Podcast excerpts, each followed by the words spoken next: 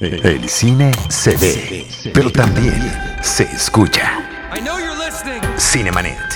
Charlie del Río, Enrique Figueroa, Rosalina Piñera, Diana Su y Deidali Gómez. Cine, cine, cine y más cine. Bienvenidos. Cinemanet. Celebrar el 50 aniversario de El Padrino, la obra maestra del ganador del premio de la Academia, el director Francis Ford Coppola, Paramount Pictures anuncia el lanzamiento en salas de Cinépolis a partir del 24 de febrero y en Cinépolis Click el 22 de marzo. Las tres películas de la serie han sido meticulosamente restauradas bajo la dirección de Coppola. Celebramos los 50 años de El Padrino, se quedan con ustedes Oscar Uriel y Carlos Camacho. ¿Qué tal amigos? ¿Cómo están? Bienvenidos a esta transmisión especial celebrando, como dice nuestra entrada, ese gran clásico de clásicos que es El Padrino. Ahora amigos vamos a tener todos la oportunidad de ver esta gran película en pantalla grande y de verdad estoy emocionado en particular eh, por esta transmisión, porque definitivamente, y soy un lugar común, ¿no? Porque esta película fue importantísima en la parte de mi formación. Em, tenemos una especie como de maratón de superestrellas, así es que les eh, aconsejamos que nos acompañen. Va a ser una transmisión de un poco más de una hora. Miren, van a estar con nosotros Ale Castro, Penny Oliva, Alejandro Alemán, Josué Corro, colegas queridísimos, muy, muy talentosos también, eh, también ellos de Filmsteria. Va a estar Charlie del Río, Mario Pacheco, Mario Sekeli. Y para conducir esta primera parte de la transmisión me acompaña mi compañero y mi colega, el señor Carlos Camacho. Bienvenido, Carlos, ¿cómo estás? ¿Cómo estás, amigo? Muy bien. Y tú, muchas gracias. Qué placer estar aquí contigo. Oye, ¿ya viste mi camiseta? ¿Qué dice? ¿El padrino? ¿Oscar Uriel, el padrino? Un clásico esa imagen. La, tenía que presumir, la verdad. Yo no tengo, ya me dejaste mal, me hubiera puesto aquí una florecita, un clavel, algo así. Exacto, o por lo menos comerte una pasta en este momento. Una pasta, sí, ¿no? Aquí. Exacto, este, para celebrar. Oye, qué privilegio el poder ver esta película en, pantalla grande. Y lo platicábamos hace rato, ¿no? Eh, yo, yo no sé ¿cuándo y en qué momento viste El Padrino por primera ocasión? Porque, como lo dijimos hace unas horas, yo ya dejé de contar las veces que he visto esta película. A ver, ¿qué es lo que recuerdas? ¿Cuándo fue esa primera vez, mi querido Carlos? Mira, El Padrino, como tú bien lo sabes, ha sido quizá la película más importante, eh, como dijiste ahorita tú, en tu formación, pues creo que en la mía también, creo que sin esta película yo no estaría en este live, la verdad, porque eh, yo recuerdo que esta película eran súper fan, mi abuelo y mi familia en general, ¿no? El, quizá el primer recuerdo que tengo de esta cinta fue de ellos viéndola un sábado en una comida familiar, eh, viéndola a ellos. Yo era muy pequeño, no sé, tendré 6, 7 años por esas épocas y yo no la vi, evidentemente. Yo estaba por ahí, pero recuerdo ver esa, esa escena del principio, se me quedaba muy guardada, esa como oscuridad rara, ¿no? En esa película. Obviamente yo no estaba acostumbrado a ver eso, yo veía otro tipo de películas. Entonces, cuando crezco, llego a los 15 años, pues decido meterme un poco más al cine. Dije, quiero ver, quiero ver algo diferente, ya no las películas eh, convencionales que veía. Yo, yo decía que había algo más, ¿no? Quería aprender de cine, era lo que yo creía. Entonces, en ese momento, cuando decido aventurarme y pues buscar en internet qué películas ver y tal, y obviamente la número uno en todas esas listas siempre era El Padrino. Entonces así que decido ver en 2015, eh, también por recomendación de mi abuelo, que fue el quien me introduce todo este mundo de, la cinematografía, y veo El Padrino por primera vez y de verdad no te miento que los primeros 3, 4 minutos de la película de, en el despacho de, de Don Vito me cambiaron la perspectiva de lo que era el cine. O sea, es impresionante ese primer acercamiento que tuve a esta película y efectivamente termina y se convierte en una de mis películas favoritas y de las que trato de revisitar cuantas veces pueda. Ese es el primer acercamiento que yo tuve a esta película. Esa mítica escena que estamos viendo aquí es, es, es clave para mí. Sí, fue la primera vez que la vi. Fíjate que yo tengo una historia muy parecida a la tuya. Bueno, y como la de muchos, supongo también. Sí, recuerdo, yo vivía en la frontera, entonces teníamos la señal de los canales norteamericanos. Y recuerdo que cada vez que transmitían El Padrino, pues era un gran evento. Eh, yo tendría también 6, 7, 8 años. Y pues te podrás imaginar, ¿verdad, amigo? Lo precoz que era uno. Este, obviamente estaba ahí, ¿no? Viendo qué sucedía y es inolvidable porque son imágenes que se te quedan para toda la vida. Sí. Eh, después, obviamente, cuando viene el boom de los videocentros y la renté una y otra vez y otra vez y la veía y la volví a ver. Y luego leí la novela de Mario Puzo eh, como complemento, ¿no? Eh, hace poco menos de dos años tuve también la oportunidad de estar en la transmisión para celebrar el relanzamiento del Padrino 3. Aquí también los Paramount, ¿no? Y a través de Cinépolis, eh, lo cual en este momento estamos representando. Eh, y por cierto, vamos a poder ver estas películas en las salas de Cinépolis. Es, es una película que no solamente va de gángsters, ¿estás de acuerdo, amigos? Es, es un drama que redefine el cine.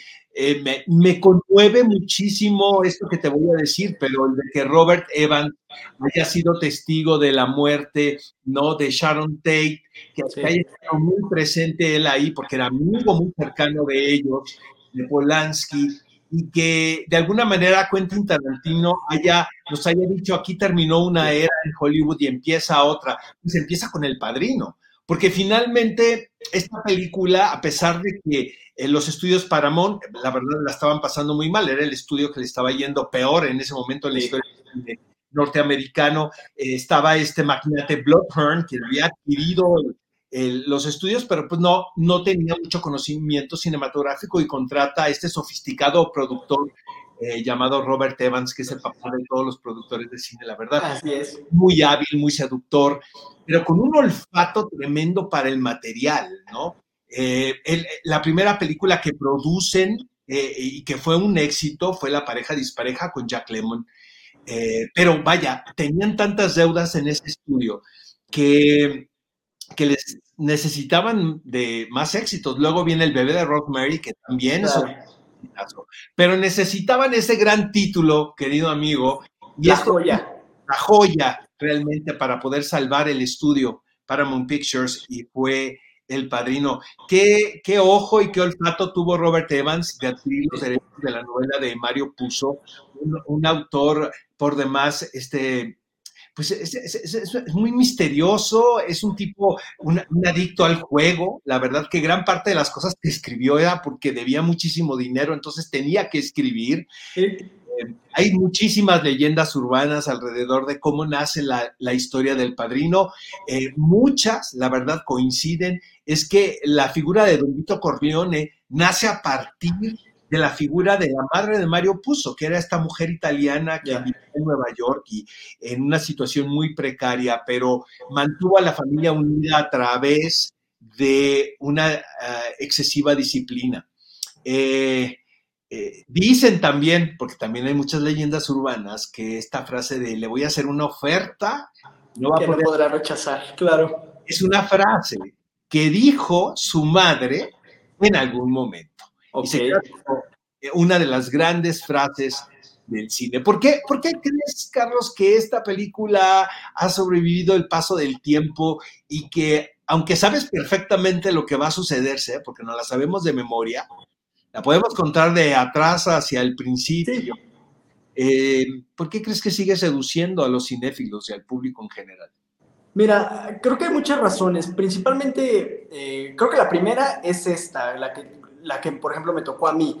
Eh, creo que son muchas las personas cinéfilas que se han metido a este mundo viendo El Padrino y esto hace que siempre tenga un, sentimiento extra la película para, para los cinéfilos, ¿no? Sin embargo, también es una película mítica y mítica en todo el sentido de la palabra, o sea, la cantidad de mitos que hay alrededor de, de, de esta cinta, como ya platicaste algunos, eh, son enormes y siempre salen nuevos. Ahora estamos viendo con lo de esta serie que se está planeando, ahí también hay una, un, tema del que se está platicando. Ahorita platicamos de Dios. Ahorita vamos a platicar de eso, pero siempre hay algo que está rodeando esta película, siempre hay tema de conversación sobre ella. Evidentemente es una masterclass de cinematografía, cómo utilizar la fotografía, eh, Francis Ford Coppola para esta película. La puesta en escena, ¿no? Claro, claro. ¿Dónde pone la cámara? ¿Cómo cuenta la historia? ¿No? Sí, la, iluminación es, en, por ejemplo, volviendo a la primera escena, es que la vamos a estar tocando mucho seguramente en este live, porque es una escena mítica, ¿no? Pero la, luz en esa escena, el claroscuro, cómo está ahí presente, es,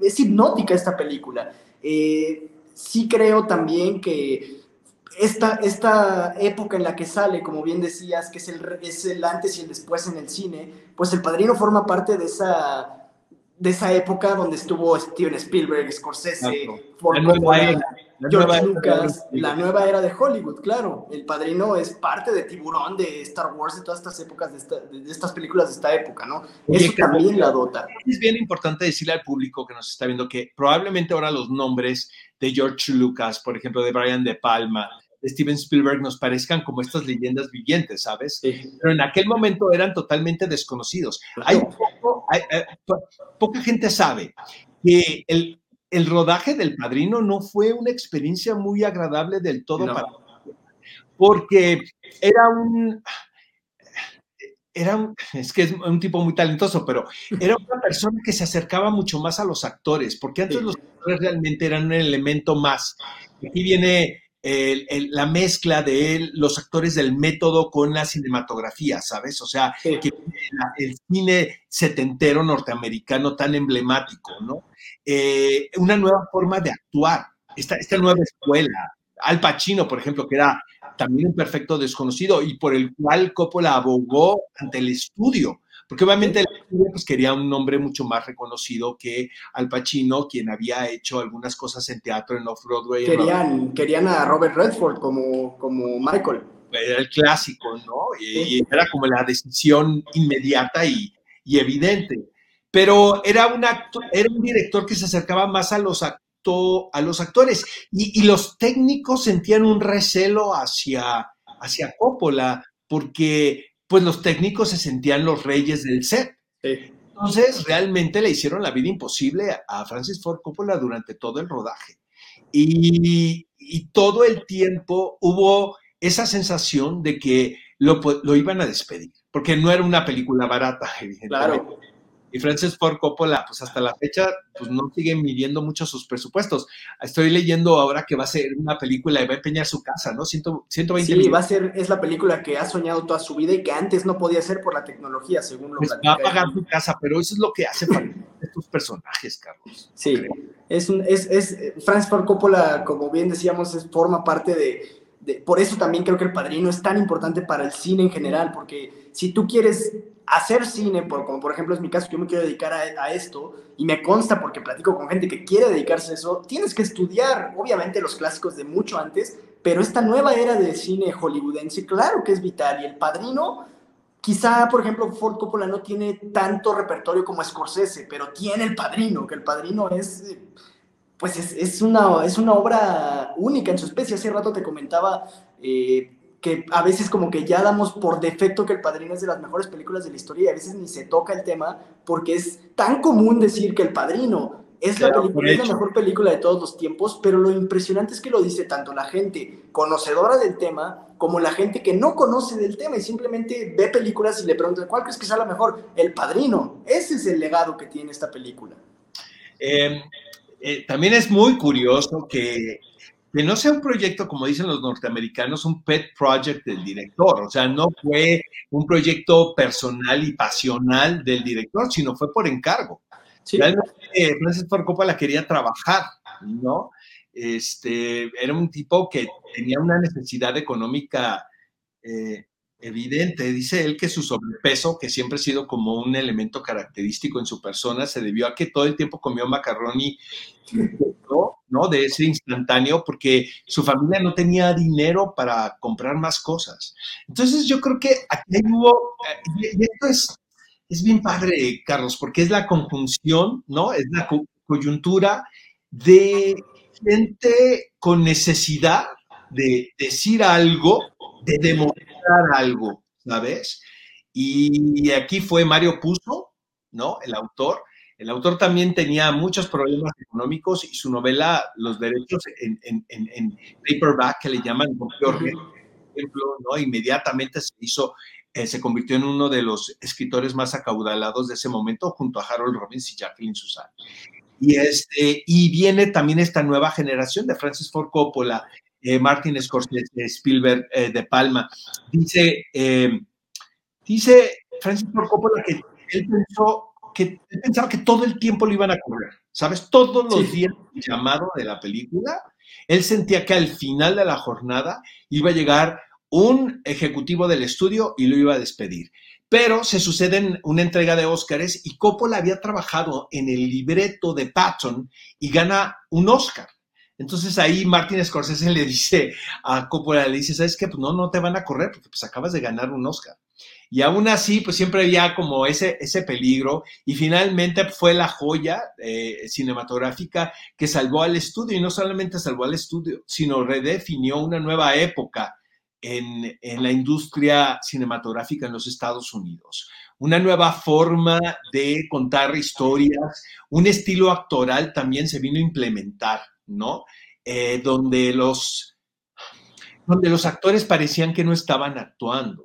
¿Sabes? Sí, no, y también, eh, o sea, el padrino marcó un, punto muy importante en la carrera de grandes estrellas de, Hollywood, ¿no? Claramente Marlon Brando ya tenía un, bagaje por detrás, pero es el padrino, es el papel de Vito Corleone el que lo, lo No era tampoco la, la opción eh, elegida por el estudio, porque era un tipo que venía de una serie de fracasos en taquilla muy grande y sobre todo tenía fama de ser muy conflictivo en el set.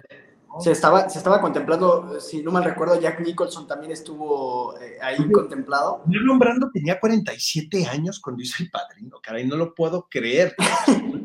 Parece de mucho más edad, caray. Es que, eh, pues sí, eso claramente es parte de la caracterización, pero también, por ejemplo, el caso de Al Pacino, que Al Pacino sí dio el salto total en esta película. Él se convierte en Al Pacino gracias a su papel como Michael Corleone, que es, eh, para mí muchas veces sí sé que Vito Corleone es una eminencia como personaje, pero Michael es realmente el protagonista de, estas películas y qué manera de, encarnarlo de Al Pacino y de un joven Al Pacino. Amigo mío, antes de que termine nuestra participación, yo tengo que hablar de algo y es que en esta película ah, participa una, ah, pues uno de los enigmas más sugestivos, podemos decir, del cine norteamericano y es la presencia del actor John Casal, quien eh, interpreta a Fredo en eh, uno de los hijos de eh, Don Vito Corleone. Eh, es, uno, es un actor quien murió demasiado joven y tenía fama en su momento de ser el mejor histrión que había en los Estados Unidos. El mismo Al Pacino lo dijo una y otra vez, no hay manera de mentir a la hora de hacer una escena con John Casal, porque era un actor tan comprometido, estamos viendo en este momento, un actor tan comprometido, tan talentoso, era un representante tan fiel de la escuela del método de Lee Strasberg, pareja, por cierto, en la vida real de Meryl Streep, y este, hizo muy pocas películas, pero imagínense amigos, estuvo en El Padrino, estuvo en Deer Hunter, el francotirador, estuvo en Tarde de Perros. Francotirador fue su última película y el estudio no lo quería eh, contratar porque ya sabían que estaba enfermo. Él tenía un cáncer, terminal eh, y el cual fue fulminante. Y sus compañeros no lo podían creer. Entonces, entre ellos mismos, sobre todo Robert De Niro, pagaron, pagaron el seguro para poder que... Me emociona mucho contar esto, caray, porque ya no se dan estas historias de, ¿no? De, es que es mítico esto. Realmente. Y em, él hace todas sus...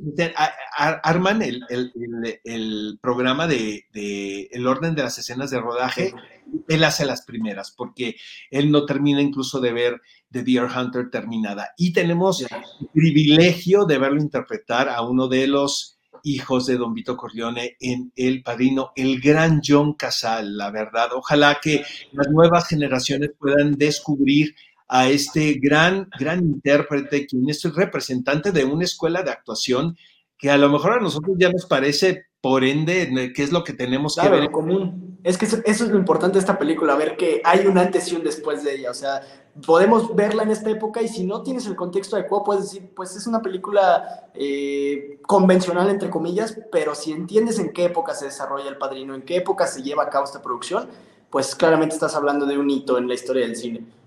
Mi amigo Carlos, ¿qué te parece si damos las fechas en las que vamos a poder ver Adelante. El Padrino en pantalla grande en Cinépolis, amigos? De verdad no se pierdan esta oportunidad. Febrero 24, 26, 28 y 2 de marzo vamos a poder ver la primera parte, El Padrino. El Padrino 2, febrero 25, 27 y primero de marzo.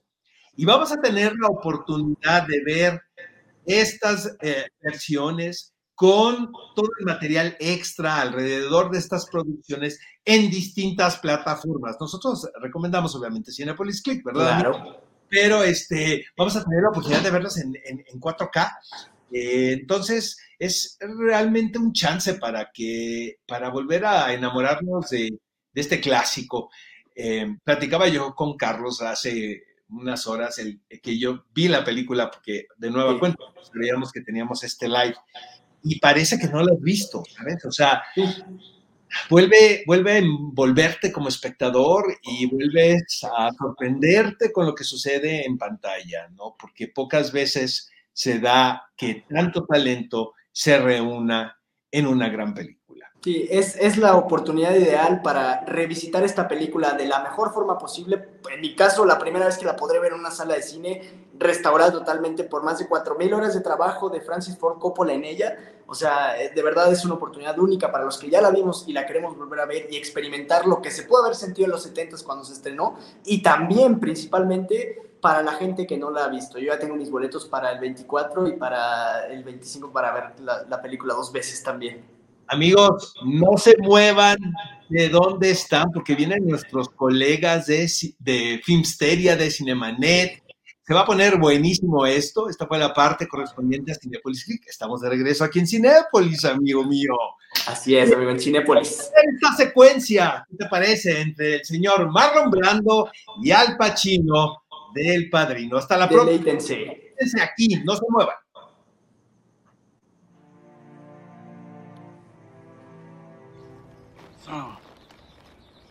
Barzini will move against you first. He'll set up a meeting with someone that you absolutely trust, guaranteeing your safety. And at that meeting, you'll be assassinated.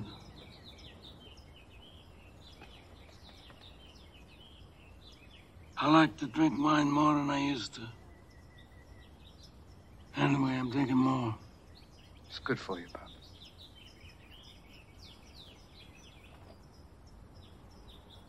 I don't know.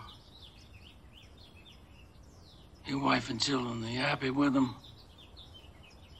Very happy. That's good. I hope you don't mind the way I, I keep going over this Bassini business. No, not at all. It's an old habit. I spend my life trying not to be careless. Women and children can be careless, but not men. How's your boy? He's good. You know, he looks more like you every day. He's smarter than I am. Three years old, he can read the funny papers. Read the funny papers.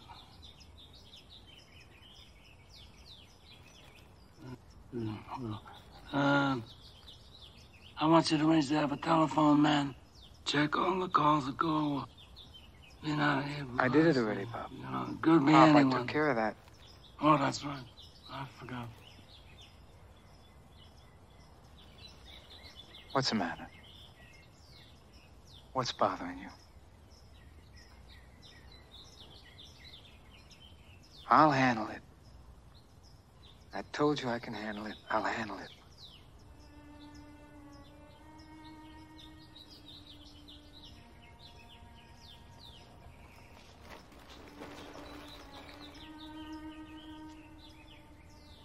I knew that Santana was going to have to go through all this. And Fredo, oh. Fredo was, oh. And I never, I never wanted this for you. Pues que es la historia de una familia, más allá de la mafia, más allá de los temas del poder y esto que toca Coppola, es la historia de una familia y por eso nos toca tanto, ¿no?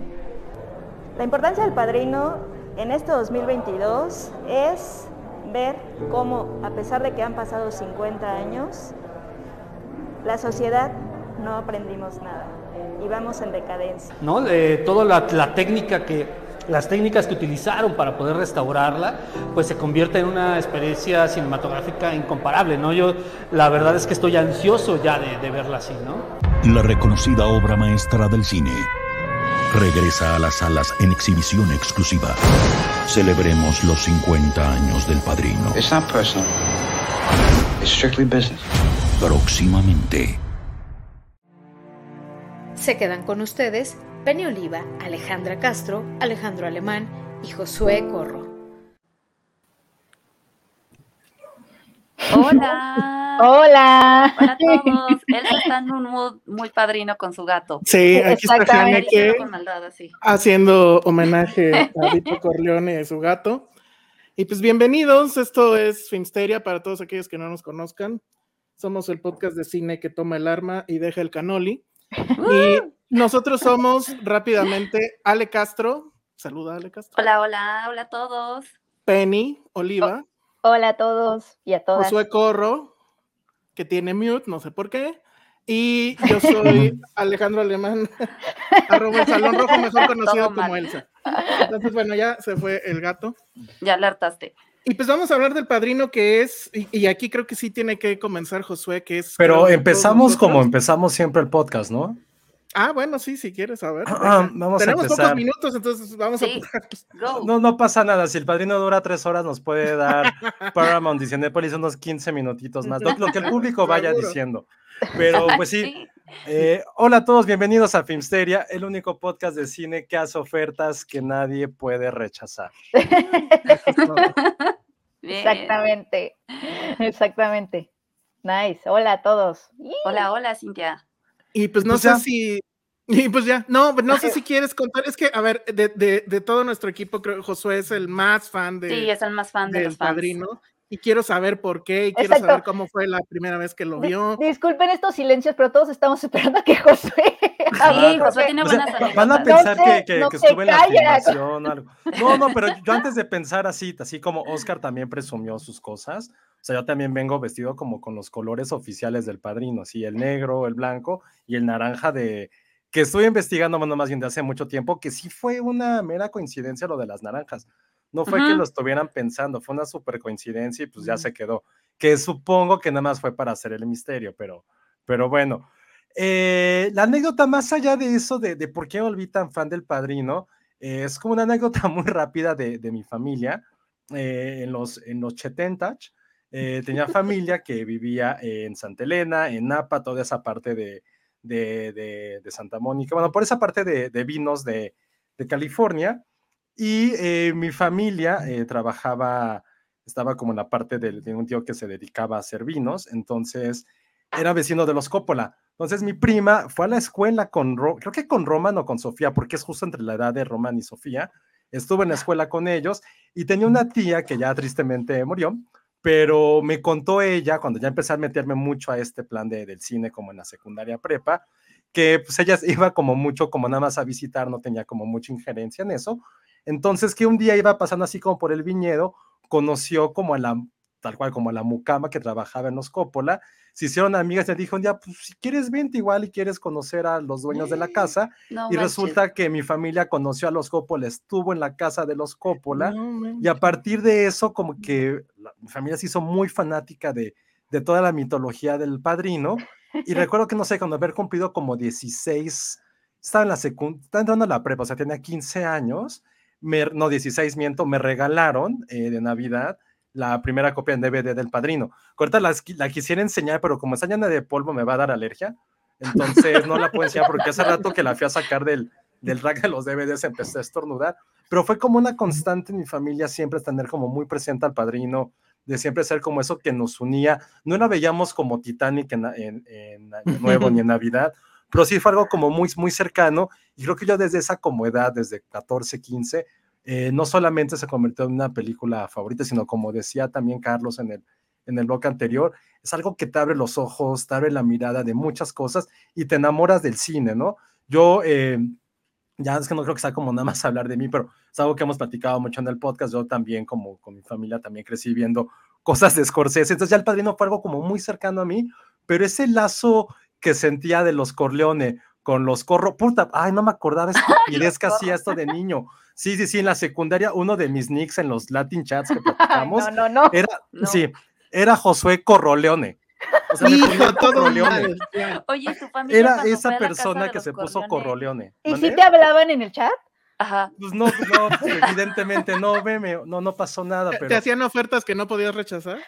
Pero seguramente era como Catfish, fue alguien que quería como embaucar a pubertos, entonces. A ver, Ale quería preguntar algo.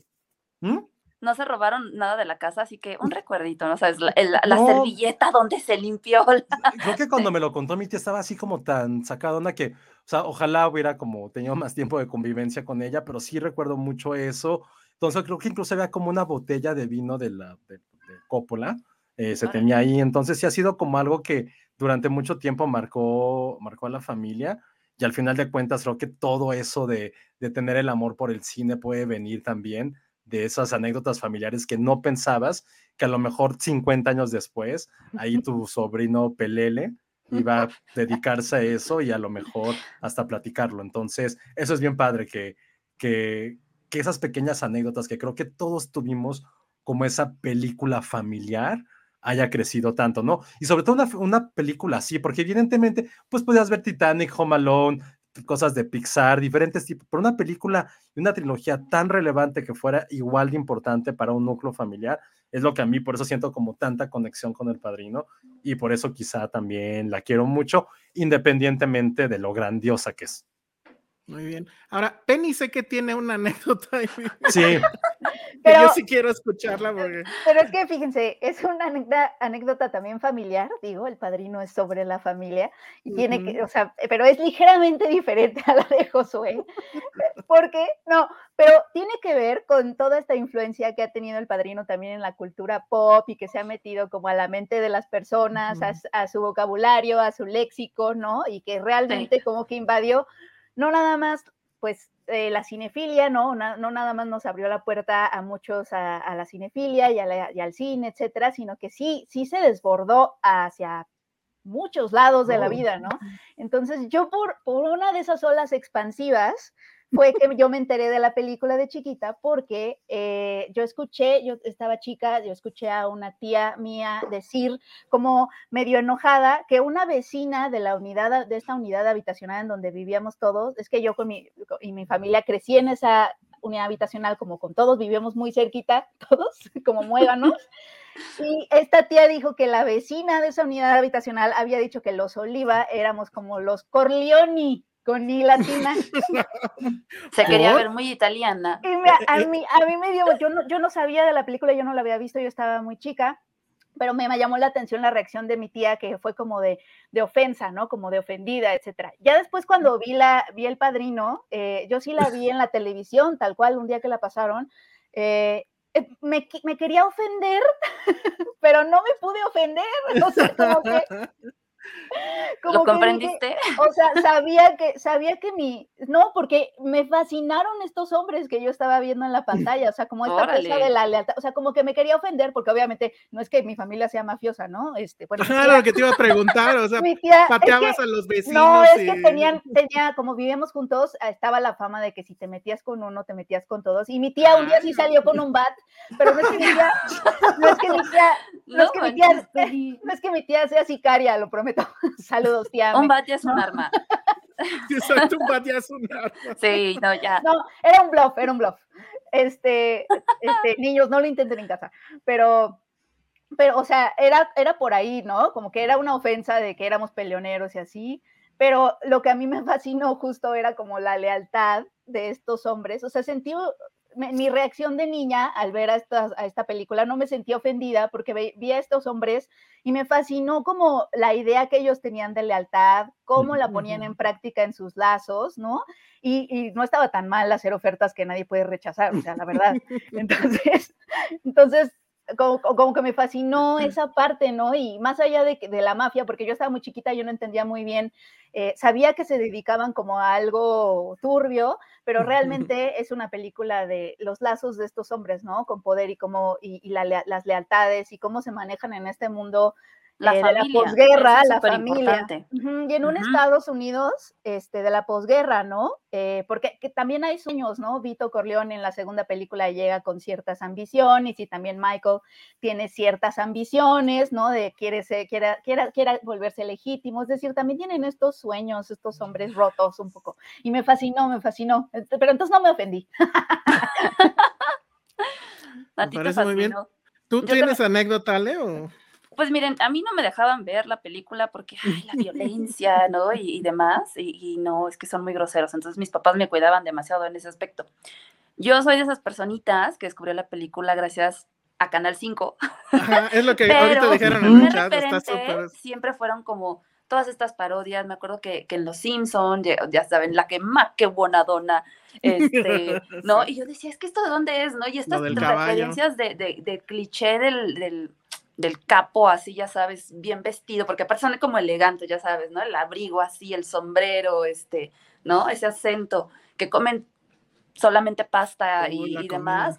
Y era como, bueno, a ver, vi la película, tenía como, ¿qué será? Como 12, 13 años, ya la vi un poquito más grande, o sea, no crean casi chiquitita, pero este, creo que me acuerdo que estaba yo en Cuerna, la había escondidas eh, no era una película que por lo general dijeras, ay, como niña te atrapa, pues no, pero no sé, me piqué, me piqué tanto y lo del caballito sí, sí me traumó un poquito, porque yo era de esas que lloraba en, todas las películas donde un animalito moría y era como, no, pero ¿por pero, pero no lo censuraban en el canal 5 entonces. Es lo que iba a preguntar, ¿cómo este decían las groserías, la violencia? ¿Cómo lo sí, No, no, no, no, o sea, como que quedaba muy explícito. Me acuerdo, me acuerdo, alguien corríjame si estoy mal, que sí se llegaba a ver, pero como muy rápido. Y sí entendías que lo que había pasado era el caballo. Sí se veía, yo también la vi en la televisión y también vi el caballo, sí, sí se entendía Porque aparte pasaba ya noche, entonces era como, bueno, ya este, no lo censuramos tanto y demás, entonces sí fue como de, ¿qué acabo de ver? ¿No? pero sí, creo que para todos sí fue como un boom, porque insisto, era como, pues imagínate, todos los 12 años prendido de una película así, que dura tres horas, es como, wow, ¿no? Este, a diferencia de Penny, no, no me enamoré. Ven qué trauma. lo, que, nunca he tenido de esa película es como, a ver, güey, ¿por qué nunca sintió la sangre? Eh, ah, yo me pregunté lo mismo. Sí, ya, que, se levanta es como, ah, ya son las 8 de la mañana, siento algo ahí. se duerme que no sintió, o sea, habemos personas que no sentimos cuando estamos dormidos. Yo, siempre ¿De plano? yo siempre he defendido esa escena. O sea, a ti, Penny, en tu cama te ponen un caballo y tú ni en no, cuenta. O sea, la vez hace unas, hace unas semanas se me cayó todo el lavabo, se despegó todo el lavabo de la cocina y yo no me desperté. O sea, son de los que no escuchan ni el despertador, está cañón. Bueno, ya vieron, esto sí es posible. Porque hay, hay otras cosas que también son medio raras, ¿no? Ese, bueno, pero raro icónico, cuando matan a Sony o sea, ¿cuántas veces le hace así? Sí, y se da vueltas y lee una revista. Y lo mejor de ahí es el parabrisas. el parabrisas que primero así lo destrozan. Corte a la siguiente escena fue de no, ah, pues, a ver otra vez reshoot y aparece completamente el, parabrisas. Yo solo tengo una queja. Esa escena es como, ¿qué onda? Creo que El Padrino es una película increíble y perfecta. Mi único tema es, ¿por qué si estos dudes se dedican, o sea, se dedican a la mafia y tienen millones, viven en casas tan tan así, ya saben, como apretadas, que es, güey, no te creo que vivas ahí. Son los 40, no había caso, bueno, sí, sí había caso. No, sí, sí había. Era como para guardar las apariencias, ¿no? O sea, pero si ya saben quién es. Ay, vas a la casa del abuelo y ves, y en Long Island y es como 80, son como 80 hectáreas, es como, ah, no, sí, claro. pero va a Nueva York y hay como su huevito, como, como todo no gentrificado, ¿no? Así pagaba renta de 20 mil dólares y se quejaban ahí. No tendría que ver como con esta onda familiar que querían como Ay, si todos estar juntos. Como, como muy doméstico, muy, no sé, es una interpretación. ¿Quién sabe? Oigan, hablando como de escenas icónicas pero absurdas, ahorita que está aquí James Caan ahí todo destrozado y que también hizo una parodia en Los Simpson de hecho de esto. Sí. y cuando Bart está, le lanzan como bolas de nieve. Ajá. Y que también al mismo tiempo, y esto lo platicamos cuando dimos ahí un curso, es que esta también es un homenaje a la escena final de Bonnie Clyde. Es ah, muy, muy parecida, pero la pelea, la pelea de, James, de Sonny Corleone contra Carlos, su cuñado, güey, es como, no sé si es demasiado real, yo porque nunca me he peleado ni lo pienso hacer, pero lo del bote de basura, lo, de, lo que lo muerde, sus patadas, los niños alrededor ahí como, ¿qué pedo? Pégale, pégale, ya pégale. Déjelo, ya está muerto. ya, ya está muerto. Pero es tan absurdo, tan icónica, matado, que es como de, No. güey, ¿quién se pelea así? A lo mejor nos malacostumbraron, había otro tipo de peleas, pero ese es un está el Street Fighter. parodiado en Los Simpson. Porque, y, y- y ahí la hace March, que eso es lo mejor. March es la que se golpea, no me Ahí acuerdo está, quién ahí está la pelea. Ahí está, y que le muerde la mano. Cuando le muerde la mano es Las así. lo mordidas. mejor. Sí. Esas mordidas son como de cuando te peleas con tu hermano, ¿no? De que no Pero- querías soltar el juguete y lo mordías. ¿Pero qué prefieren? ¿Estas peleas o, por ejemplo, la de. ¿Cómo se llama este señor que se peleó y le, ¿Cuál? Ah, y ¿la le bajaron el Adame? pantalón? La de Adame, o sea. Estas Ah, eran peleas de hombres. Así, sí, sí, es que esta era más de puño limpio, ¿no? Sí. Sí, Oigan, y no podemos, eh, digo, tenemos poco tiempo, entonces este, no podemos dejar eh, pasar, porque en Filmsteria siempre lo hacemos, y es hablar de la comida. Uf. O sea, El Padrino es una película que tiene también mucho que ver con la comida, y pues no sé, o sea, hay muchas cosas ahí que se antojan, ¿no? Está de entrada el famoso pastel de la boda al principio, que son como cinco pisos. Sí. que está increíble. Sí. Hay una escena donde el- casi casi le- nos enseñan la receta de cómo hacer este, no sé si era Espagueti. Es, es una ajá, salsa, la clemenza. con la Ah, es que salsa. obvio, obvio, obvio. A mí, a mí- yo siempre he querido intentarlo, pero no me atrevo. No, ya hazlo. Y le pone vinito y salito. Ajá, No, así, no, pero, pero además de garrafón, o sea, ni siquiera es, Es vino el aceite. así. Luego le pones ajo, Ajá. luego le echas, creo que el tomate, luego la carnita que eran albóndigas, creo, y salchicha o algo así era. Luego vino y su toque, su receta secreta era el azúcar, le echaba azúcar. Ah, claro. Y eso hacía la salsa Está perfecta. increíble. Paramount, páganos con ese espagueti. Ay, Y un, sí. y un pastel de cinco pisos, por favor. Y luego, Ay, sí. obviamente, la escena, o sea, ¿cuál será la, la- la- la frase más icónica? O sea, porque lo del canoli, la verdad, es El que leave the cannoli. gun, take Pero se dan cuenta que nunca vemos en realidad un canoli como tal. Yo ni No, siquiera pero está su bolsita, No, está su Está su bolsita. bolsita. ¿Ustedes ya No, probaron el Pero, canoli? o sea, lo que voy es que Nunca no lo he probado. Es la comida más recurrente, el canoli, el canoli, el canoli, ¿no? Hasta Pero ya de lo- arma lo usan. ¿Pero lo han probado? El canoli va a ser el no. nuevo gancito, ya que lo van a quitar, todo el mundo va a comer A mí canoli sí me para, gusta el canoli. para, para el azúcar. Yo nunca Yo lo he probado. ¿a qué Yo apenas lo probé este fin de semana y sí es Ah, una cosa ¿Verdad que es muy... rico? Está súper muy bueno. rico. Aunque ya me dijeron que probablemente el equivalente mexicano es esto que se llama dedos de monja. Sí, justo. Sí. Ah, tampoco he probado. Ah, no, Ay, hazlo, ¿eh? Sí. Hazlo. Pero ahí No está. Ah, yo traigo, yo traigo ese back.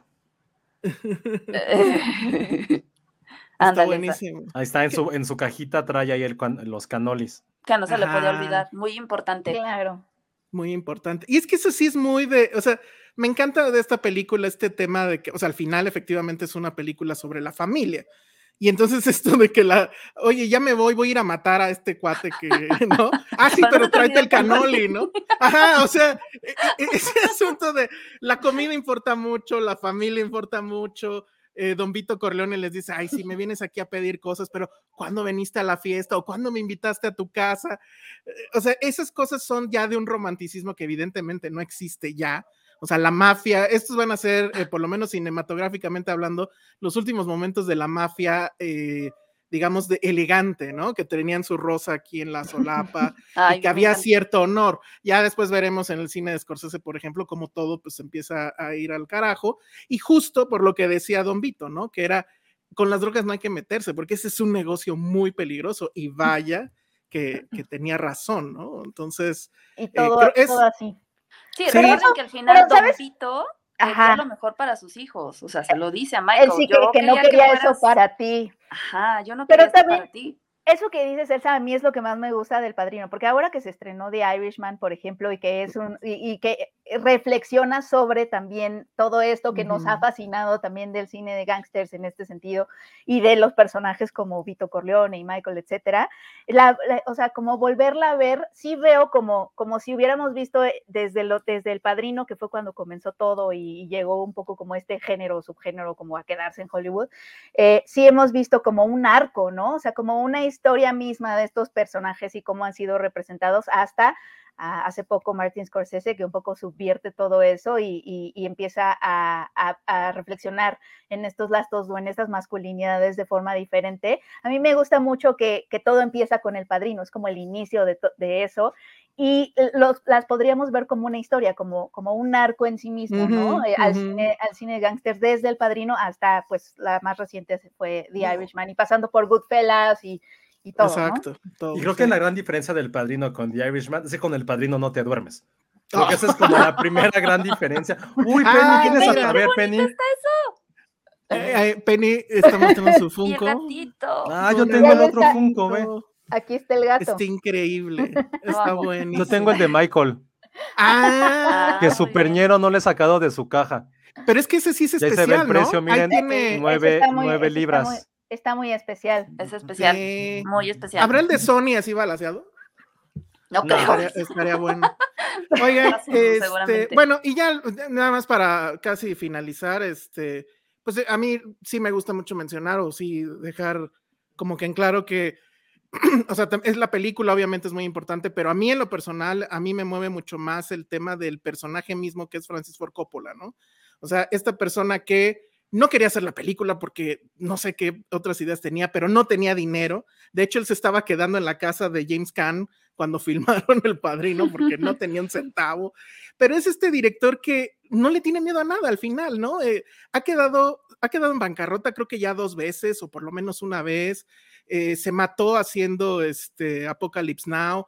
Y es este personaje que es larger than life, ¿no? O sea, que, que, que no le va a tener miedo a nada y que, y que, bueno, esta anécdota a mí me encanta contarla, que es, obviamente ustedes saben que uno de sus alumnos, pues era este George Lucas, y Lucas en algún momento dijo que se inspiró en la, eh, para hacer el personaje este, de Han Solo. en en, eh, en, Francis Ford Coppola, porque él era así de joven, ¿no? O sea, era el todas puedo, era ligador, coqueto. pero valiente, pero no le tenía miedo a la autoridad y a desafiar al sistema y demás. Y creo que hasta ahorita que tiene ya, ¿qué? 80 años, creo, ¿no? Sigue siendo igual, ¿no? Un poquito Entonces, más. Eso, eso a mí me parece que está muy bien. Y por último, ya que creo que nos quedan pocos minutos, rápidamente para Ale y para Penny. ¿Cuál es el Corleone más guapo? No, hay que hacerlo bien. ¿Cuál es el fuck, el fuck Mary Kill de los Corleone? A ver, tenemos todos los Corleones, ¿eh? todos. contando A, Vito, a Don Vito. Ah, bueno. Vito, si, quieres a Don Vito, dale, pues. No, pero puede ser el Vito, joven. Exacto, Vito ser hasta Andy García, Andy García también es Corleone, o sea, bastardo, pero Corleone. Puedo empezar porque lo tengo clarísimo. Ah, perfecto. Qué fuerte. A ver. La noche desenfrenada sería con Vincent Mancini, que es, eh, Andy García. Es Andy García. Él siempre me gustó muchísimo.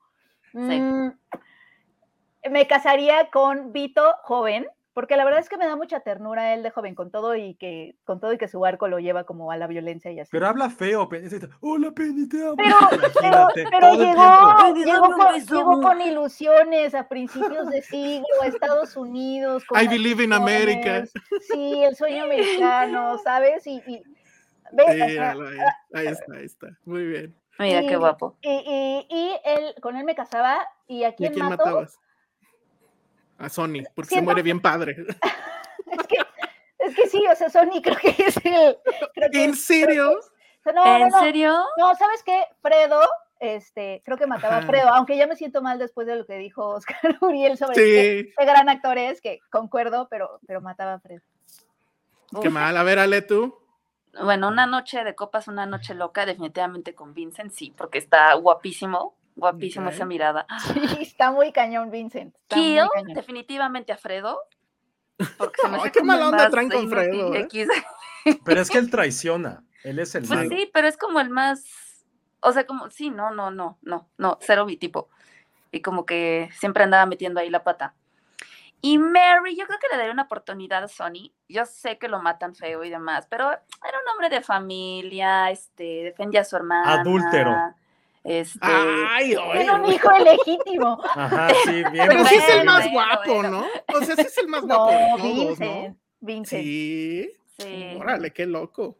Y no estaba feo.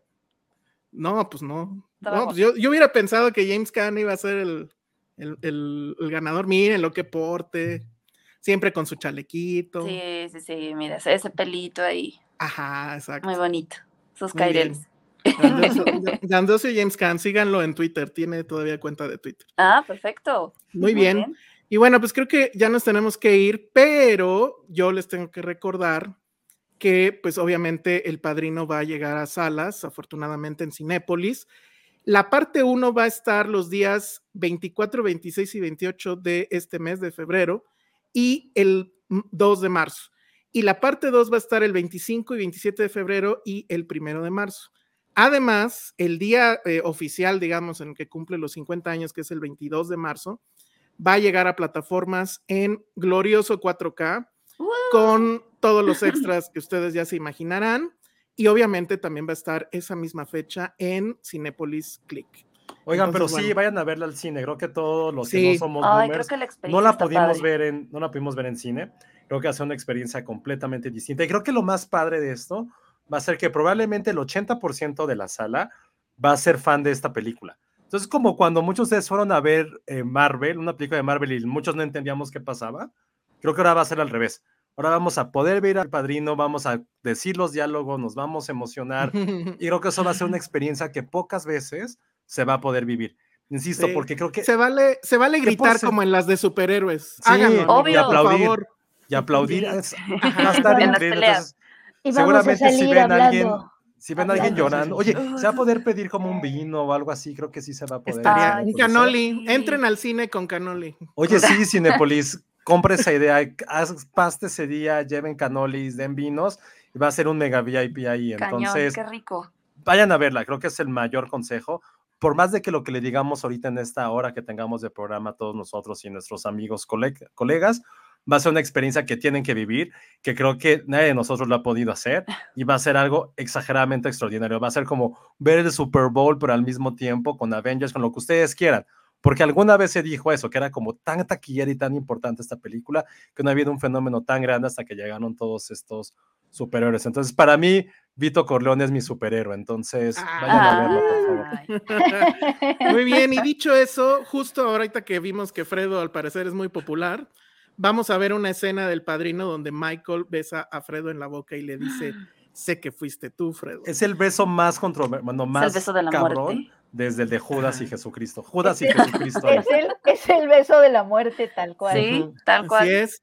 Nosotros nos despedimos, eh, no sin antes recordarles que no se vayan. Eh, siguen, eh, después de nosotros sigue, viene Cinemanet con Charlie del Río y Mario Sekeli. Y además va a haber regalitos por ahí. Entonces, bueno, no se vayan. Y pues nosotros nos despedimos. Nosotros fuimos Filmsteria y fuimos Penny Oliva. Ale Castro. Ale Castro. Josué Corro, Josué Corroleone, así va a ser ahora. No, Josué, no. no. funciona. Bueno, no, sí suena cool. Y yo soy el Salón Rojo. Muchas gracias por estar con nosotros. No se vayan, vean este clip y, eh, chequen en eh, la sección de Cinemanet. Gracias. Gracias. Bye.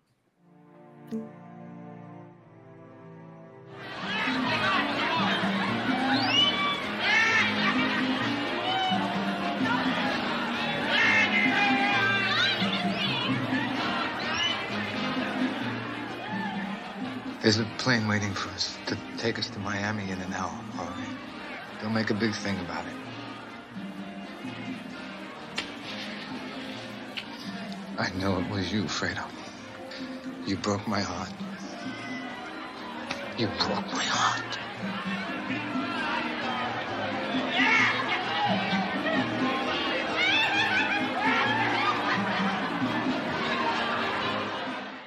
Verdad es que El Padrino es una película fundamental como en la de muchos cinéfilos, entonces es una oportunidad imperdible revisitarla a 50 años de su creación. El, el, hecho de poderla ver en pantalla grande es importantísimo, no solo porque evidentemente así fue pensada, sino porque justo el impacto cinematográfico, el discurso de la película, el impacto en la cultura popular se nota en esa pantalla. Es importantísimo por la experiencia y por la trascendencia histórica de la película. La reconocida obra maestra del cine regresa a las salas en exhibición exclusiva. Celebremos los 50 años del padrino. It's not personal. It's strictly business. Próximamente. Se quedan con ustedes Charlie del Río y Mario Sekeli. Qué gusto saludarles y qué honor poder formar parte de esta transmisión especial en torno al 50 aniversario del Padrino. Soy Charlie del Río. Querido Mario Sekeli desde Hollywood, ¿cómo estás, amigo? Oye, pues bien emocionado, Charlie, porque este es un manjar tipo El Padrino, ¿no? Primero con la proyección en grande, el plato fuerte en el cine, y luego poderlo coleccionar para quedárnoslo eh, cuando salga en, su versión 4K y que lo podamos comprar o algunos rentar, pero yo creo que los que se van a rentar van a acabarla queriendo tener en casa. Es esa película que para poder presumir que eres cinéfilo tienes que tener. Y bueno, pues en El Padrino y El Padrino 2 que están ahorita en el cine eh, a partir de esta semana, por unos días hay que decirlo, yo ya iría viendo los horarios de Cinépolis para ir apartando un buen lugar, porque hay que verla en grande, ¿no, Charlie? Nos, tú y yo estábamos, bueno, yo no sé exactamente si tú ya estabas en este planeta, yo sí, yo tenía dos años cuando se estrenó esta película en 1972 y ciertamente la vi ya en un restreno en pantalla grande, pero ahora en 4K que va a salir va a ser una cosa única. Lo que sí recuerdo es que en mi familia, que es un gran tema de la cinta, me marcó porque mis padres se mudaron a, a Monterrey justo cuando se estrenó la segunda parte, en el 74, y dicen que estaban todos molidos por haberse mudado y luego todavía fueron a ver esta receta que no podían rechazar, pero ya verás con eso que mi familia es muy muy cinéfila y el padrino es parte de, un legado, si no es de tu generación, de la que está detrás de ti, pero de esas cosas que es como no comer el platillo favorito de la abuela. El, el padrino es parte de lo que somos como en la parte no solamente cinematográfica, sino también en la parte cultural, de la cultura pop, obviamente. Eh, no, no es de gratis que como lo estaban diciendo ahorita nuestros compañeros en toda esta hora, que lo veamos en Los Simpson, que lo veamos en Los Sopranos, que lo veamos en constantes referencias. Y antes de que empezáramos a repetir las frases de Star Wars, de o de la saga de, de Marvel o las de Harry Potter, esta película vino a decir toma nota sin que nos lo diga y empezó la gente a repetir estas frases como obviamente aquí está la, la, la, escena detrás de mí de voy a hacerle una oferta que no puede rechazar que ya se usa hasta en términos políticos, ¿no? Hasta el mismo Coppola a veces le da pena porque dice, el problema es que es tan popular mi película que sé que hasta villanos, o sea, gente mala, la tiene de favorita y eso no me da mucho orgullo, pero bueno, la película ya es parte de la, del acervo de la nuestro cultural y es parte de nuestro ser. Eh, de alguna manera, este es un gran pretexto, Charlie, con eso te regreso al micrófono de cómo hay veces en que vemos cosas que no sabemos de dónde vienen, ¿no? Es como ver a, Britney Spears bailar y no saber que antes hubo una Madonna y antes una Cher y así nos vamos viendo hacia atrás que trajo estos pasos. Bueno, ver el cine de hoy es eh, mucho de lo que estamos viendo, incluso la primera película evento, o sea, el concepto de película evento que hizo lo que estaba comentando Oscar y Carlos al inicio, que salvara ahora sí que a Paramount Pictures de existir como estudio, es porque la gente empezó a hacer lo que se le llama aquí en inglés repeat business. La veían una y otra y otra y otra y otra vez. Antes no estaba tanto eh, eh, eh, asimilado en la cultura. La, película más taquillera antes del Padrino había sido La novicia rebelde. Y entre La novicia rebelde y El Padrino hubo un shift cultural porque puedes poner la guerra de Vietnam, puedes poner ahí a Nixon y puedes poner ahí toda la desilusión y todo el cinismo que se coló después de que no funcionó era de los hippies, si le quieres llamar así, o se agotó. Hasta los Beatles se habían separado. Entonces, ¿cómo estaba la gente en inicio de los setentas? Pues ya no se le creía tanto de que, de que las montañas cobran vida cuando con el sonido de la música y me pongo a bailar ahí. Tendría que venir el padrino y la novela de Mario Puzo y luego Coppola con su visión de rebelde para hacer que el padrino eh, fuera la película que tenía que ver esa sociedad para decir eso es lo que está representando los valores, el Estados Unidos que estoy viviendo, la cultura capitalista a nivel mundial, las ansiedades de la era, eh, las ganas todavía de regresar a lo clásico con los valores familiares, que es lo que trae el padrino, la elegancia incluso, el legado familiar, pero ¿qué es lo que sigue? ¿Quién es el heredero? Y eso es lo que pone el padrino desde la primera película en la mesa, ¿no, Charlie? Eso y muchísimas cosas más, querido Mario. Es una película que ha trascendido generaciones. Por eso estamos aquí sentados.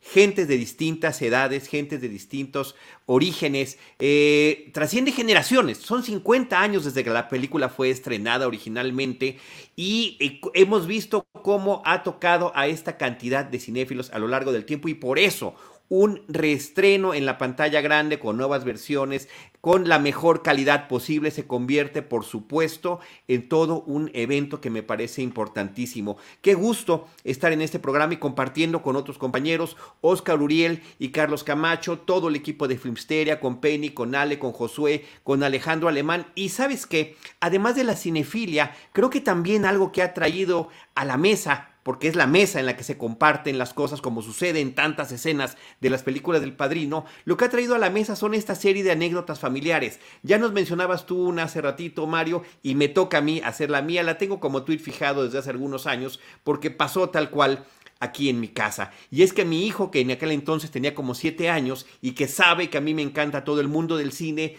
me pregunta, oye papá, pero ¿cuál es tu película favorita, favorita, favorita? Y yo le dije, pues una que se llama El Padrino, hijo. ¿Y de qué se trata? Y ahí vino mi dilema de cómo explicarle a un niño de 7 años una película de gángsters. Y nada más le dije, pues se trata de una familia. Me dice, pero una familia que qué? Le digo, de un hijo que no quiere entrar al negocio de la familia. Ah, como en Coco, me dice. Y me pareció que es una anécdota genial. Curiosamente, curiosamente, también se llama Miguel, el de la familia de Coco. Este, Sí, claro, también es Michael, al igual que Michael Corleone.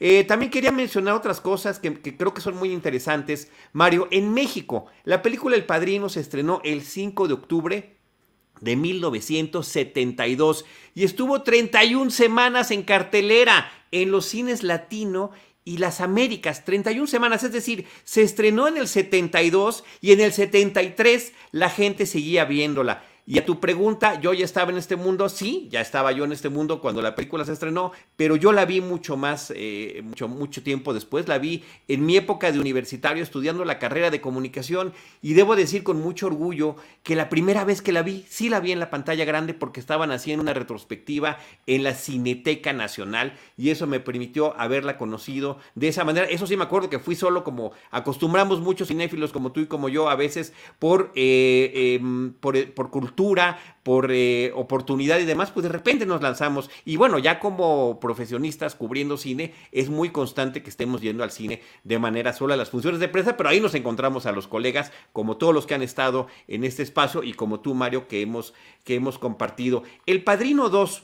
En México se estrenó el 6 de noviembre de 1975 y estuvo cuatro semanas en cartelera. Ahí sí fue una oferta más amplia de cines donde se estrenó. Por cierto que en este reestreno se, estamos celebrando los 50 años de la película original, pero la película del Padrino 2, que fue dos años después, eh, también va a estar eh, ahí en, en, exhibición comercial en Cinépolis. Desde ahorita, si ustedes entran a Cinépolis, ya pueden comprar sus boletos y elegir los días que pueden ir, van, a estar alternando un día y otro a partir de este 24 de febrero. Así que vale mucho la pena tener esta oportunidad. Y el otro detalle que me parece muy interesante, Mario, es que El Padrino 2, ahorita que se hablan pues, de las franquicias fílmicas, de las precuelas, de las secuelas, Ey, ah. Coppola dijo en aquel entonces, ¿no? con, con esta historia de Mario Puzo, El Padrino 2 es una precuela y es una secuela simultáneamente. Y eso lo hace también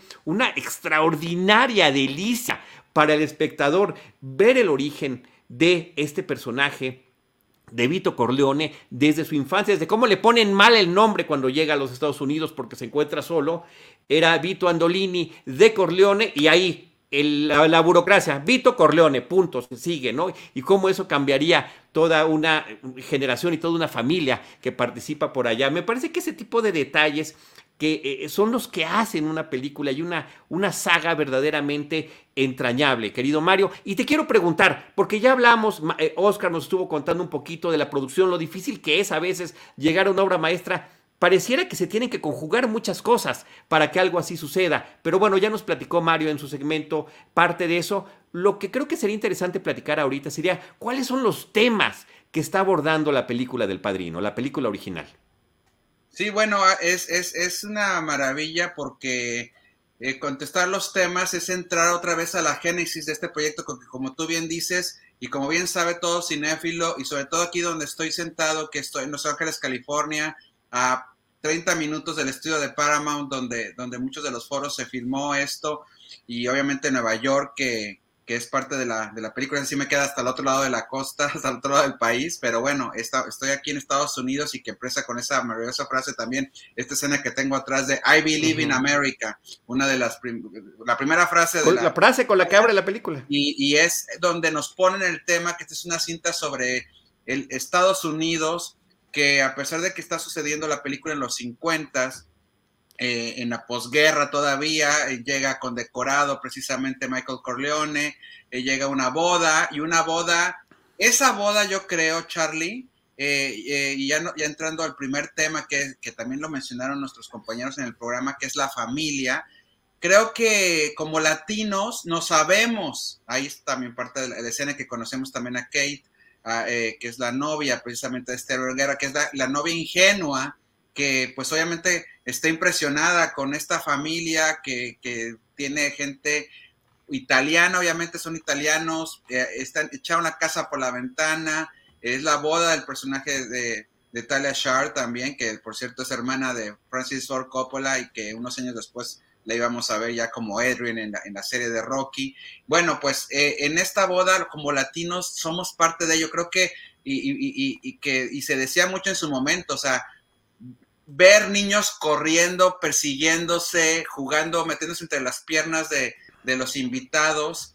Eso nos habla de la sensibilidad de Coppola, porque fue prácticamente lo que él estaba haciendo es retratar su familia también numerosa. Los latinos somos así, argüenderos, ruidosos, eh, y también con este espíritu migrante, ¿no?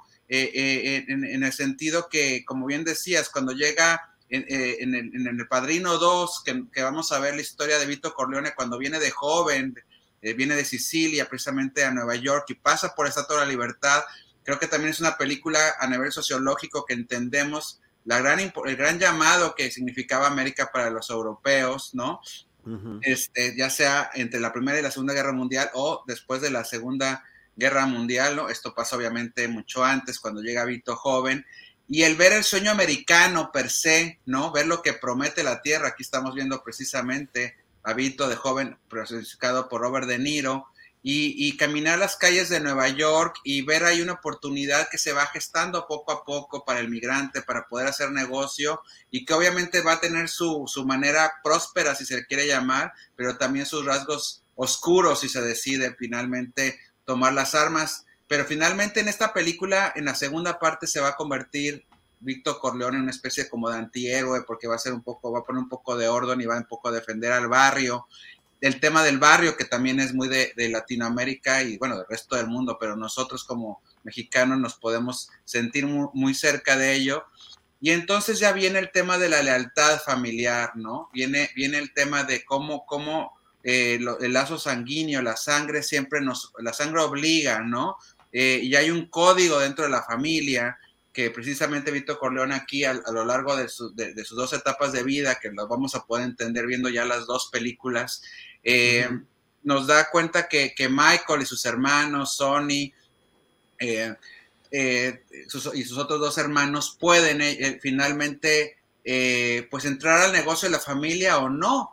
Aquí viene la gran tentación de, de Michael, como lo comentaban ahorita nuestros amigos del programa, aquí están los, tres hermanos varones, eh, que, el gran rey, como decía Coppola, Coppola cuando lee la novela de Mario Puzo, él se estaba esperando como cineasta, que tenía más la vista en Europa y era más intelectual y, se había ido a San Francisco a fundar su estudio de Sotropo y entre ellos tenía a, Walter Murch, editor de sonido y de imagen, que de, hecho se volvió un maestro también de la, de la parte visual y auditiva y eso, eso también lo quiero hacer un paréntesis rápido porque El Padrino es una película importante? No es por el cuentito, no es por, eh, ni siquiera por el carisma de los actores. Es porque es una historia tremendamente cinematográfica. Es una historia que, se tiene que llegar a ver como esto es cine puro. Porque la, la, Coppola a través del, de donde encuadra con la, con la manera en que, en que te está poniendo los colores, la manera en que el, vestuario, la manera en que se desplazan los personajes enfrente de la pantalla, el ritmo y sobre todo la edición. O sea, tú no puedes montar Charlie el padrino en, uno, en el teatro.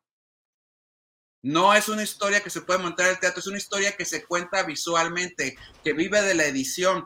En, eh, uno de los grandes momentos del Padrino, parte 1, es el clímax de la película, que tiene que ver con una secuencia paralela que, el cine nada más puede contar, que responde a un Michael Corleone aceptando finalmente que él va a ser el heredero de, su padre y que se va a volver especie como del, del, pues sí, de ante los ojos de la sociedad como el nuevo hijo de Satanás.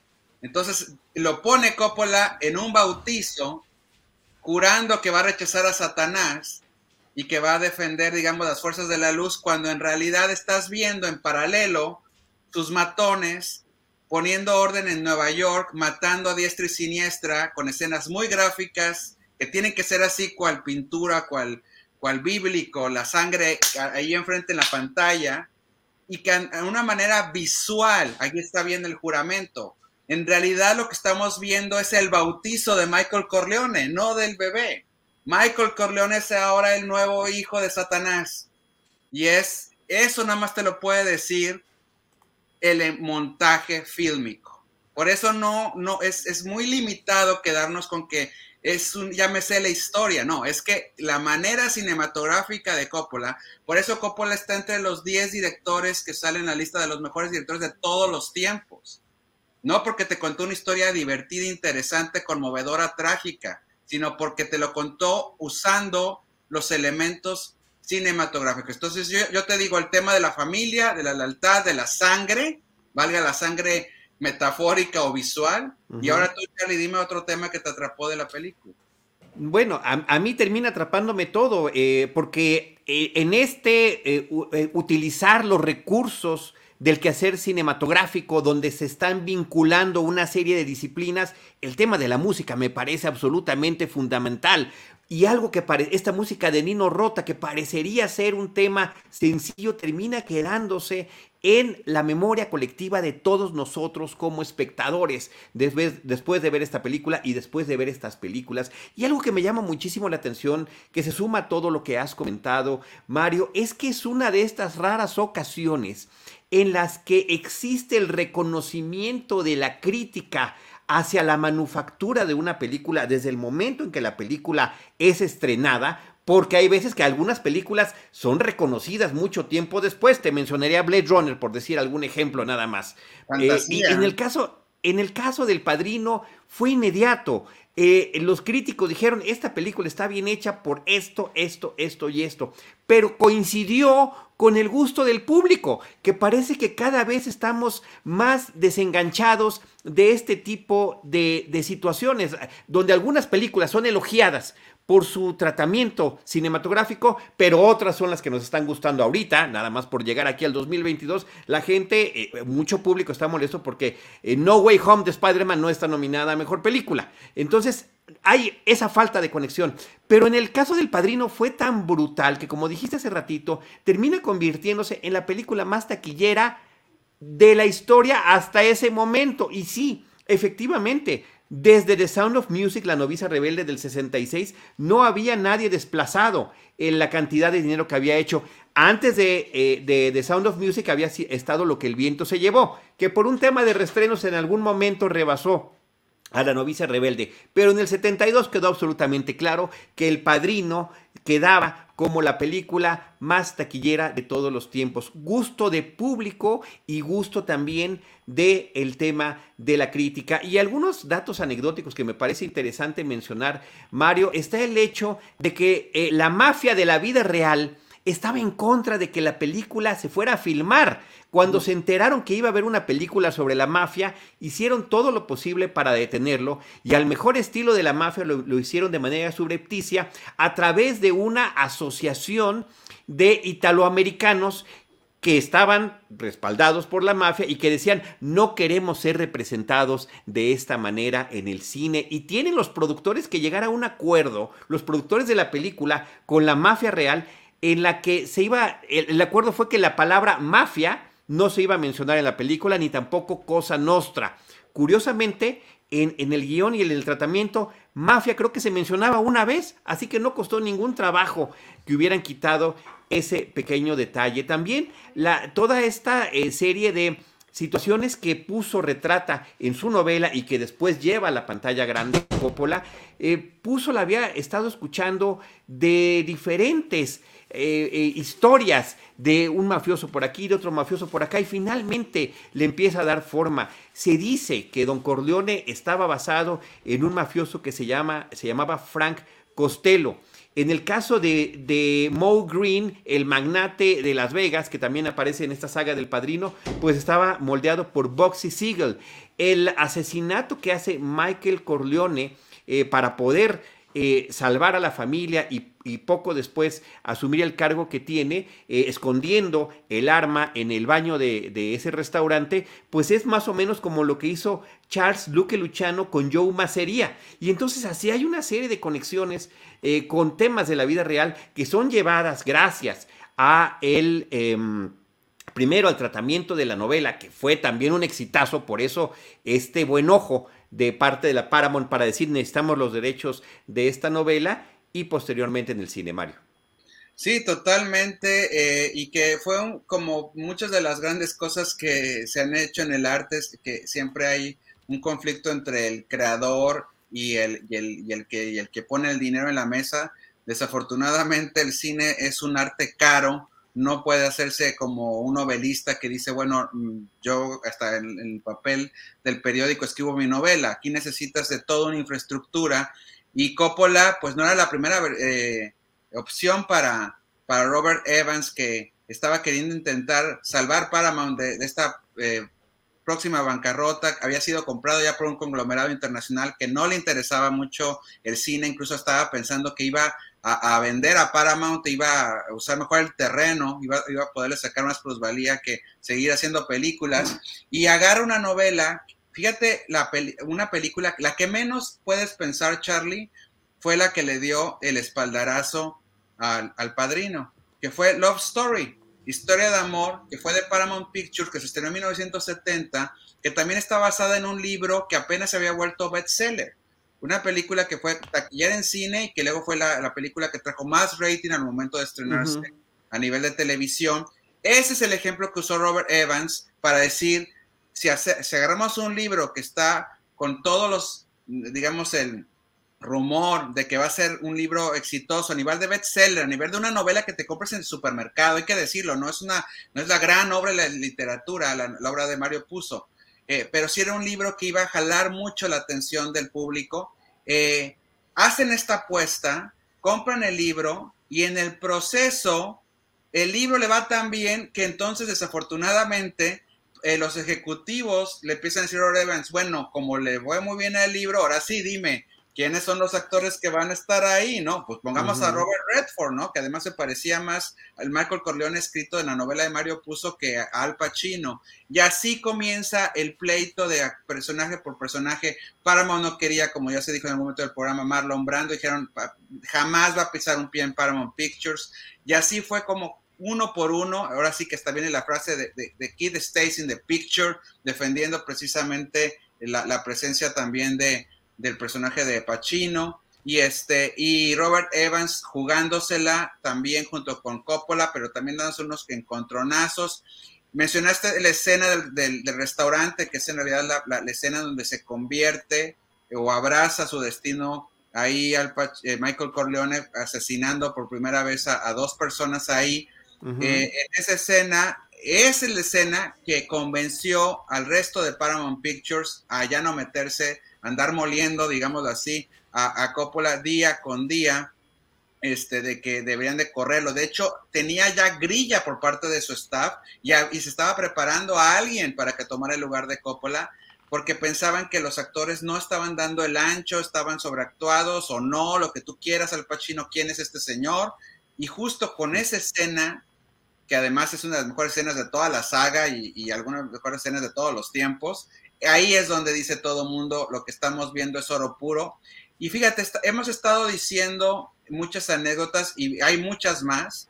Y todas estas no las vamos a poder ver cuando estemos viendo la película en la pantalla, pero sí en los especiales, los features que van a traer las versiones ya 4K o HD en, en, en, streamer, ¿no? Entonces, eh, recordarle a nuestros radioescuchas, porque sabemos que aquí en radioescuchas, ya me salió de radio, nuestros streamer people, que, que no nada más tenemos la gran oportunidad de poderla ver en pantalla grande, cual debe de ser, porque vamos a salir a festejar esta película, verla como, como originalmente fue, y incluso mejor por el 4K y el sonido Dolby, Atmos y todo eso, sino porque lo vamos a poder llevar a casa en las plataformas digitales donde obviamente sabemos que Cinepolis Click está más que apuntado, pero también obviamente está la de la manzanita y están otras plataformas ahí que también se puede ahí eh, rentar o comprar. Eh, yo la verdad, yo la quiero en mi biblioteca y la, y comprar. y, la verdad es que, Charlie, creo que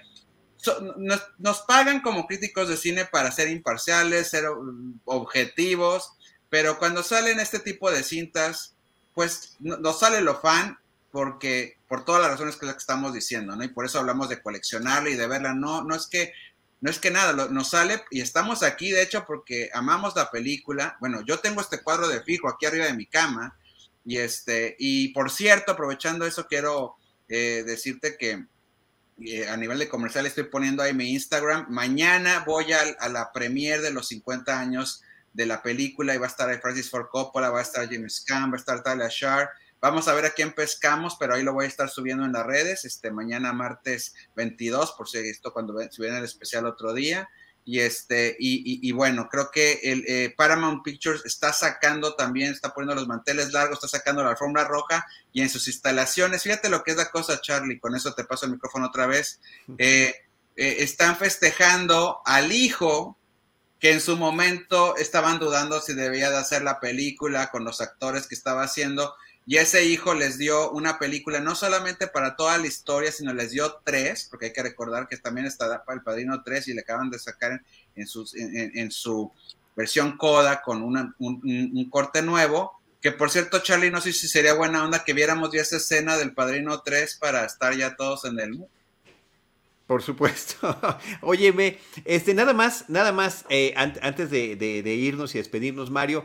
Eh, no, no despedirnos, no ver la escena, nada más ver la espérame, Espérame, espérame, espérame. Subrayar, subrayar, ahorita que estabas diciendo este fanatismo que tenemos como cinéfilos, eh, la forma de magnificar la experiencia cinematográfica. Ahorita está esa oportunidad de ver la película en pantalla grande. Hace ratito alguien nos escribía de Perú que también por allá la película se va a estar estrenando en pantalla grande. y Dice que en muchos países de Latinoamérica. Eh, está también a través de las plataformas los especiales detrás de cámaras que van a mostrar. Pero por otra parte, este mismo año va a aparecer una miniserie que se llama The Offer, la oferta, esa oferta que no se podía rechazar y que a manera de ficción nos va a contar la creación de la película. Entonces me parece que como que empieza uno a verlo desde distintas perspectivas. Existe eh, esta, e, esta forma de agrandar la forma en la que estamos disfrutando esta saga que, es, que es del padrino. Te doy unos nombres, o sea, esta serie de la oferta que va a estrenar Paramount Plus, ya el, sistema streamer fijo de Paramount, va a tener a Robert Evans, va a ser protagonizada por Matthew Gold, Francis Ford Coppola va a ser Dan Folder, Mario puso mi tocayo, que también después escribió Superman, por cierto, Patrick Gallo, eh, Albert Rudy va a ser entrevistado por Miles Teller, y así todo, este, incluso va a estar representado Al Pacino, James Caan, todo el mundo va a estar ahí representado, y bueno, pues es, hay, que, hay que mencionarlo. Y también ya en series fuera del universo padrino, o sea, los sopranos no pueden existir sin el padrino, ¿no? Y la constante referencia que están haciendo en los sopranos. Y otra cosa, Mario, además de haberle dado Coppola estas eh, obras a la Paramount, le dio también los Oscars como mejor película a la 1 y a la 2. Y también esto que ha sucedido en poquísimas ocasiones, que dos actores interpretando a un mismo personaje en distinta película, se llevan el reconocimiento de la academia. Marlon Brando como Vito Corleone y Robert De Niro como Vito Corleone. Sí, totalmente. Y perdón, recordaba ahorita una serie que ahorita tiene a todos muy emocionados y que está ganando todos los premios y por haber Succession. Succession tiene que ver con el corazón, hablando, regresando a los temas que Coppola quería explorar en El Padrino él decía de una manera muy operística, que también viene muy en su vena eso, y sobre todo en la parte 3 lo vemos más eso, es eh, que es la historia de un rey con tres hijos. Y él está viendo quién es el que le va a heredar, quién le va a suceder después de él. Entonces, Succession es eso. Entonces, eh, son estos temas se unen precisamente. Obviamente, el padrino se une a otras miles de historias antes, épicas, familiares, y pues es, imposible no pensar en la ópera, como tampoco es imposible en la tragedia griega. estos arquetipos eh, forman parte precisamente por lo que lo celebramos, no es a lo que se dedican, que es el negocio de la muerte, pero sí nos identificamos con sus ganas de, querer salir de, un destino predeterminado, que ellos pueden sentir que su propio negocio, sus propias eh, cauce, que decisiones que están tomando él y los suyos lo están llevando. Y de alguna manera la parte trágica es que ven la luz de lo que podría haber sido si hubieran tomado el otro camino. Yo siempre lo digo, si, y aquí lo estamos viendo la foto del Padrino 3, si Michael Corleone hubiera usado las mismas habilidades para bien, pues a lo mejor hubiera sido presidente de Estados Unidos, hubiera sido un Kennedy, ¿verdad? Con todo y la parte idealizada de Kennedy pues también. ¿No? Claro, que, también, también se conecta finalmente con la historia. Y ahorita que seas la referencia de series, me, voy con una nada más por mencionar un producto nacional, la serie Monarca. Justamente también trataba de lo mismo. Pierde, eh, desaparece el patriarca y entonces entre los hijos tienen que decidir cómo se va a continuar aquel negocio. Querido Mario, nos vamos a despedir con este regalo que tenemos para el público que nos ha acompañado. Eh, a través de la cuenta de Paramount Video, arroba Paramount Video, eh, se va a poder soltar unas, unas cuantas preguntas sobre algunos de los temas que tratamos en este programa especial. Y hay tres litografías del padrino, las tres eh, primeras respuestas que lleguen se lo van a poder llevar. entiendo que es gente de la Ciudad de México para que pueda ser eh, entregado el regalo. Así que nada más, eh, ojo con eso, ahí a través de arroba Paramount estarán esos detalles. Querido Mario, qué honor haberte, haber, haber estado contigo platicando sobre el padrino. Qué padre que nos podamos reunir para eh, conversar sobre él. No, gracias Charlie. Bueno, pues la mejor manera de celebrar el cine es viendo al cine y después llevárnoslo a casa. creo que también a veces es como una especie de, de legado personal que nuestros hijos, nuestros sobrinos, la novia, la esposa vea que, o al revés, el esposo, la, o sea, en, masculino y en femenino, para cualquier lado, cualquiera que sea el caso del, del coleccionista, pero es como de las cosas que debes de tener en casa, ¿no? Y, siento yo que, que, es una gran oportunidad para llevar a, alguien de tu generación. Yo, yo haría esto, yo me llevaría a alguien de mi edad que no haya visto la película y a alguien de la generación que sigue o, de la que sigue, de la que sigue, para iniciarlo, hablando del bautizo del padrino. Hacer un bautizo del padrino donde llevamos a la, iglesia, es el cine, o sea, todos podemos rezar en casa, todos podemos la velita y, y vas a tener contacto directo con, con Dios o con le quieres que tú le llames. Pero la catedral, para poder restar ahí contra, con Dios nuestro Señor es el cine. El padrino es verla en la catedral del cine. Y después ya te la traes en casa y ahora la ventaja, que ahora sí que tú y yo que ya revelamos de edad, es que en vez de verla en VHS toda ahí raconeada, y que, o como nos decía ahorita uno de nuestros, nuestros amigos del, este, que está empolvada, ya está en nuestra pantalla y entre mejor la tengamos, más es el 4K y el HD, la vamos a disfrutar más, incluso ya sin tener que también andar teniendo espacio para los libros, ahí van a estar ya los especiales de detrás de las cámaras. Es que yo veo todo una, un paquete de experiencia de celebrar los 50 años del Padrino y obviamente nos deja emocionados para en dos años recordar el Padrino 2 pero ya pudiéndola ver también en pantalla grande, ir tolerando la música de Nino Rota, de Camín Coppola, eh, y no sé, es que es una película que te lleva a, muchas maneras de No, no, y nos podríamos, y nos podríamos seguir, Mario, pero pues desafortunadamente el tiempo se nos acaba. Apóstol Mario, muchísimas gracias. Yo nada más te menciono que yo la tuve en VHS, en DVD y en Blu-ray. Esas son las partes de la colección que tengo de la película El Padrino. Gracias también al resto de los apóstoles. Oscar Uriel, Carlos Camacho, Josué Corro, Alejandro Alemán, eh, Penny y Ale de Filmsteria, muchísimas gracias. Yo soy el apóstol Charlie del Río. Eh, les recuerdo Paramount Video, arroba Paramount Video en Twitter. Ahí podrá estar la dinámica para ganar las litografías. Gracias a Paramount y a todos los amigos de qué película ver y de Cinépolis que nos han estado acompañando y apoyando para este proyecto. El padrino también. Hasta pronto. Hasta pronto. Esto fue Cinemanet con Charlie del Río, Enrique Figueroa, Rosalina Piñera, Diana Su y Teitali Gómez. El cine se ve, pero también se escucha. Cine, cine y más cine.